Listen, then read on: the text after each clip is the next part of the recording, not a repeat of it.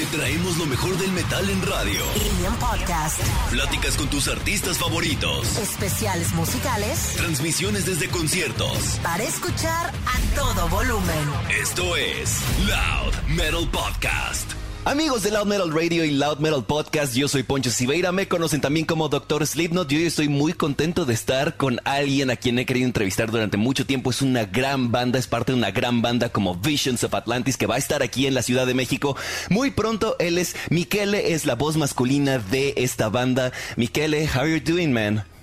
I'm super happy and super excited. I'm so much looking forward to coming back to Mexico. You have no idea. So we're looking forward to that. Excitement. Yeah, yeah, yeah. We we are excited too, man. I mean, uh, it's been almost three years since the last time you you you were here, and you're going to all these uh, crazy cities. But before we get there, uh, how's the tour with Delain going right now? Well, today is the third show uh, the uh-huh. second of the tour, I would say, because the very first show was the Prog Power Festival, which of course it was with Lane too, but it was like not a real tour kickoff. I would say the tour kickoff two days ago in Charlotte, and the 1st mm-hmm. show was absolutely a blast, like absolutely blast. We are, uh, you know, we're coming back here in the United States almost every year now, and it really feels like the name of the band is spreading, that people are getting more and more interested to see, uh, to watch Visions of Atlantis live. So there is a nice atmosphere, there is a nice vibe that is spreading around us, and uh, we feel like our ship is, you know, sailing and the winds are blowing the right direction, like we're just being carried by the wind right now. And yeah, this sensation is kind of pleasant, I would say. All right, and and you say uh, you're you're carried by the wind. I love that metaphor because, of course, you're promoting your your album Pirates. It was released uh, last year, and of course, the Pirates Over Wacken uh, live album, of course. Um, but you know, even though it has this uh, pirate thematic. The lyrics in this album are super personal and super uh, with a lot of feelings and so on. So, how did you uh, come up with this uh, pirate theme for such a personal and, and self exploring album? So the thing is that uh, our interpretation of the pirate universe is pretty personal. We are mm. not, you know, the pirates that steal treasures. We are not the pirates that uh, seize our ships. We are romantic powers. We consider ourselves romantic powers, uh, pirates in search of ourselves, uh, in search of freedom. Like being a pirate for us means being a free man or a free woman that decide uh, for his or her future. We don't have mm. to. Uh, we don't have to. We don't want to have boundaries. We don't. Have, we don't want rules. We don't want to have any uh, must in our lives. We want to have decisions that come from our heart, and we. Um, we put this into the figure of a pirate because the pirate is someone who took this decision, who took to the decision to live outside of the rules, outside of the uh, society rules, and being free of deciding what's next on his his or her path. So this is the interpretation that we give to the pirate universe, and this allows us to explore so many concepts, so many thematics in our lyrics and in our music. Also, the music itself, if you think of it, it's not strictly pirate music uh, in in the conception of folk pirate music as it could be for bands like Ye Banished Privateers, which are friends that we tour with, or, uh, you know, even Alestorm sometimes they have way more uh, piratish, I would say, strictly piratish uh, soundscape, sound universe. Uh, what we do is symphonic metal uh, dressed up with a romantic pirate uh, world around it that allows us to use metaphors and lyrics in the way we want. Uh, so sometimes they are extremely personal. Sometimes they are, of course, more directly connected to the pirate you, when you think of songs like Legion of the Seas or Mercy, this is absolutely straightforward. But of course, Melancholy Angel, uh, Master the Hurricane, this is such a big metaphor, you know, like, of course, there is the thematic of the sea, there is the pirate world, because this is what we are, this is the way we are presenting ourselves. But in the end, Mastering the Hurricane is something that everyone needs to do uh, nowadays. You know, like we have so many hurricanes around us. The world is a hurricane that is uh, ready to blast us out.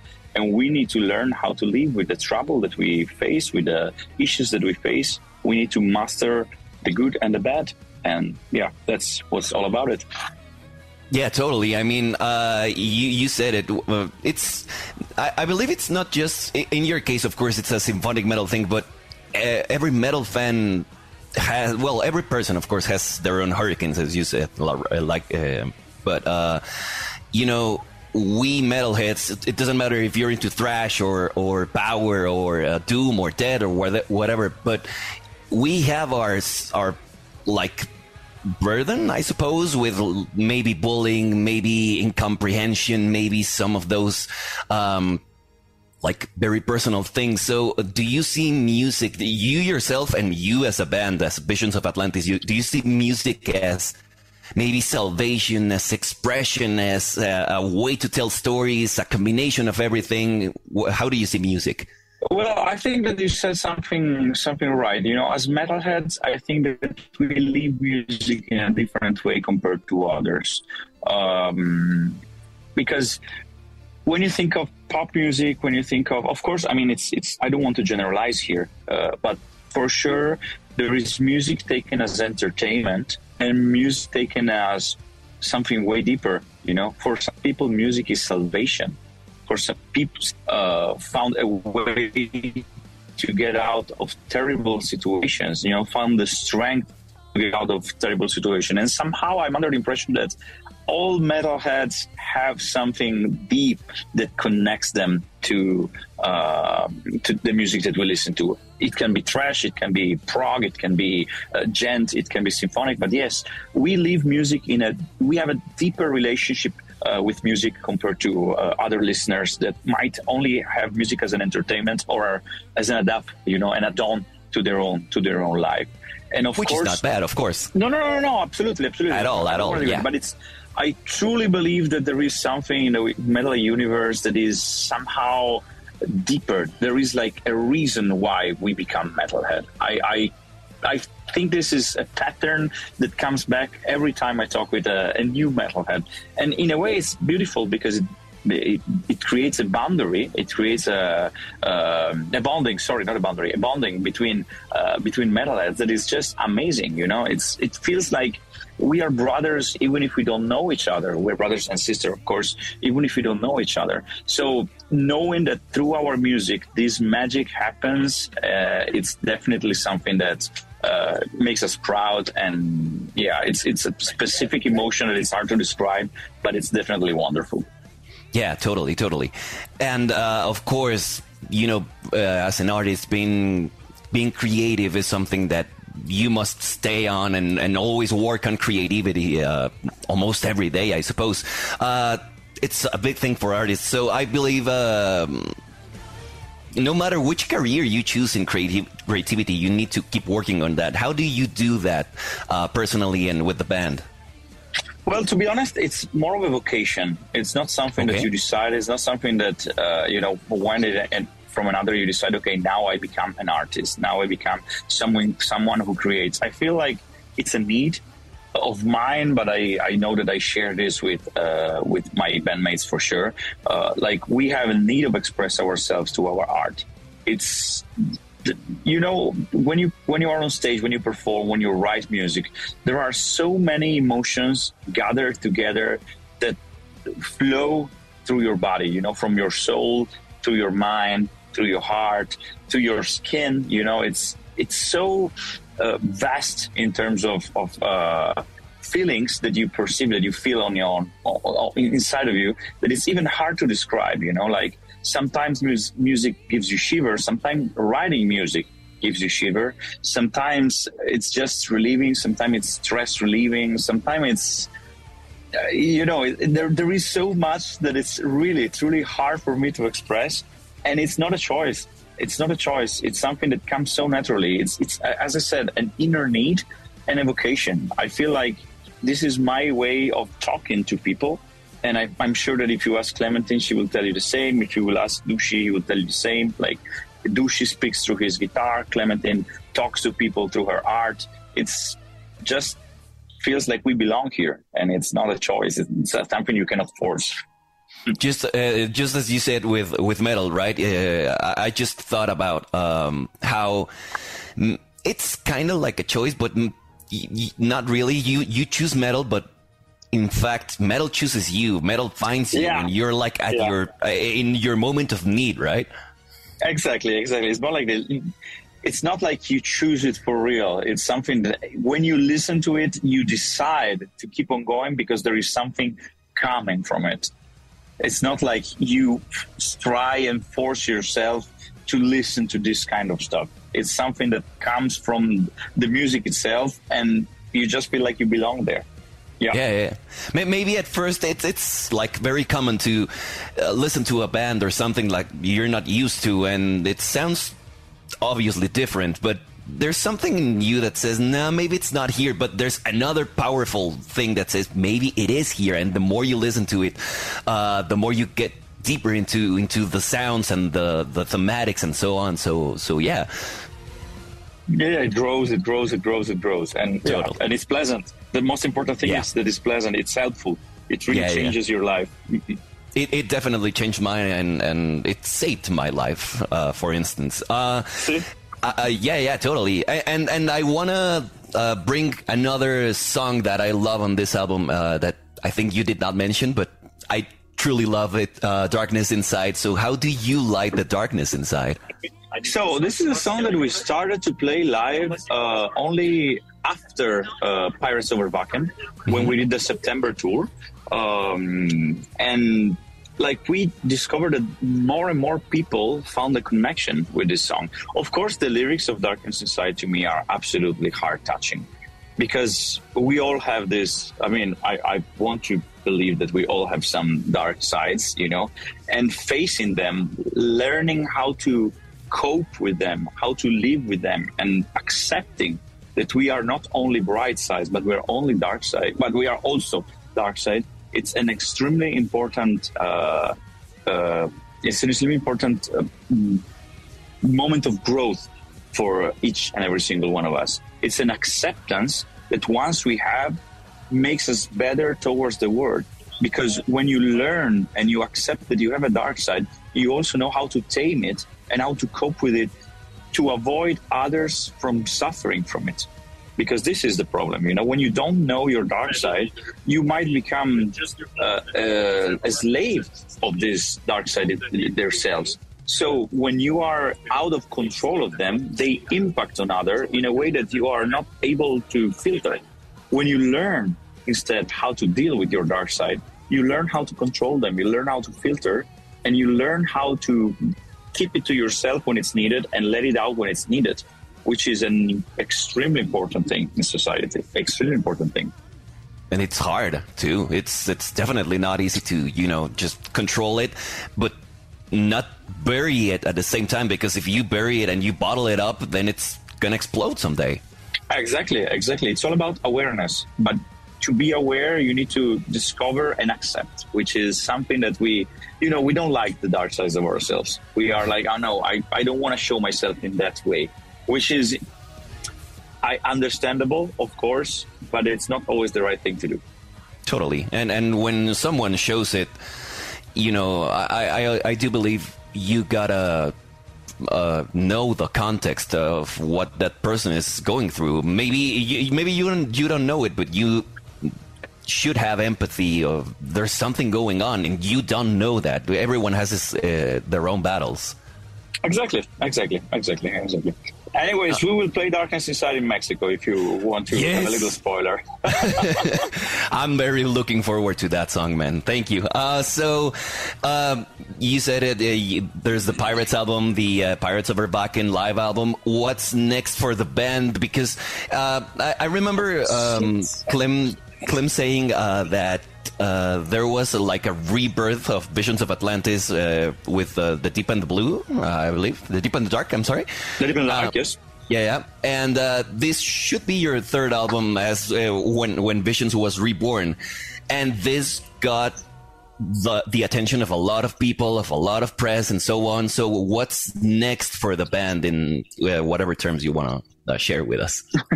oh well, we are already in an advanced phase of the writing of the new record. This I can tell you uh, without any secret. Yesterday we were here in the tour bus and we were all listening to the new material together. Of course, it's a demo state right now. It's not completed because we have, you know, a lot of discussion going on which song to choose as a single, which song to put in this or this other part of the track list. So there are so many things that we are uh, working on right now. But we have a lot of material. Uh, I think we wrote something like 15 or 16 songs. At the end of the day, we will only keep 11, 12. We will decide the final amounts uh, in the next in the next months. Uh, but we wrote more material compared to the uh, amount of songs that we will keep in the record, so that we can select what's best, what works better, or also what fits better. Because sometimes you know um, you might write eight great fast songs, but then you don't want all the entire record to be fast. So you save two fast songs and you put them, you know, in the drawer for the for the future, and you only save four for the record. This is just a, an example, you know. So we also want to create a, a track list of the record that is somehow engaging for the listener. So we will select the best material and we will create a, a, a track list that is, you know, perfect at least to our eyes. But there is so much that we wrote already. We are already planning festival and tours for 2024 because, of course, with the new record out, we will get on the road again. As I told you at the beginning of the interview, right now I truly feel like the winds are uh, like blessing us, like they are uh, bringing us farther and farther while we sail uh, with our ship, and we just have to ride the waves. You know, it's it feels like there is no uh, hurricane right now that is creating an obstacle on our path. So as long as the emotions that we feel are so positive and so exciting, we just need to keep on going. It just feels right. All right. Uh, I mean, I remember uh, Lars Ulrich from Metallica saying that uh, creating the each night set list and, of course, creating and most importantly, creating the track list for each album is an art. And I do believe that you made a great um, a great work with with the Pirates. Uh, you know, track accommodation, the track list. Uh, mm-hmm. And I was just thinking about uh, do you work on these songs during the tour when you're uh, on a break from touring? Uh, kind of both, it goes on and off. How does that work? Um, of course, we have touring and days at home, touring and days at home. It's not like you really control inspiration. So it's not like you can only work when you're on tour or you can only work when, when you're at home. Uh, especially uh, when it comes to songwriting, it, sometimes you just hear melodies in your mind. You know, it's this is how it works for me at least. I just hear something, and I may record it in my phone as a memo, and then when I'm home and I have the time to uh, dedicate myself and put myself on the computer and start uh, recording a more advanced demo compared to just singing in a memo vocal of the cell phone. This is when I start to uh, put down the ideas properly. Then, when we have time, we record vocals with Clemi together so that we give an identity and a, and, and a more uh, defined balance to the song. But this started to happen three months after Pirates was uh, finished already, and it's still ongoing right now. So it's a process that you just don't plan when you have inspiration and when you have time, you get yourself, you put yourself in the studio and you make a recording, and then you save it in a. Right now, we save it in a Dropbox folder. Then the second one comes, the third one comes, and at a certain point, you find yourself with 16 tracks, and yeah, and you are in front of a selection. We have a producer, uh, Felix Heldt. He's from Germany. We constantly work with him. Even today, we were exchanging WhatsApp messages. So again, it's it's something that happens almost every day, constantly, until there is a deadline that says, okay, now it's time to record the record for real, and you have to stop, uh, or better, you have to save the ideas for the next record. All right. Uh, so yeah, just coming back from um, uh, what we were talking about. You you're coming back to Mexico three years since your last time, but you're visiting Guadalajara, Monterrey, uh, Mexico City, of course. What are you looking forward to in these shows, and what do you like the most of of uh, of our country of or the cities in particular? Well, first of all, this feels like a cycle that is restarting because the last show before the pandemic was exactly yeah. in Mexico. We played Hell and Heaven Festival. Mm-hmm. So coming back now truly feels like okay, everything is gone. Everything that that that bad moment of our life is finally gone. We are restarting where things stopped three years ago. So of course this is kind of special, I would say, for us in terms of uh, uh, emotion on the emotional level. Uh, plus, every every time we, we came to Mexico, there was so much excitement Uh, like you welcomed us in a way that is mind blowing. Uh, I know this might sound like a, a you know a, a commonplace, you know, something that you always say, but it's just true. Mexico is just so uh, welcoming us, so it's so heartwarming to feel your energy and your excitement towards uh, our music. Plus, this will be the first time that we come with a pirate theme.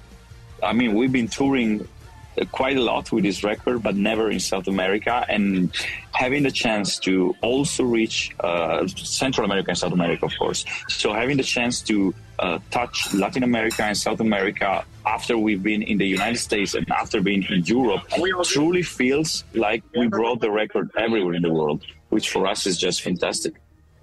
You've sailed all over the seven seas then. Yeah, exactly, exactly. We only miss Australia and Japan, but maybe we will have the chance for those. well, six out of the seven seas then.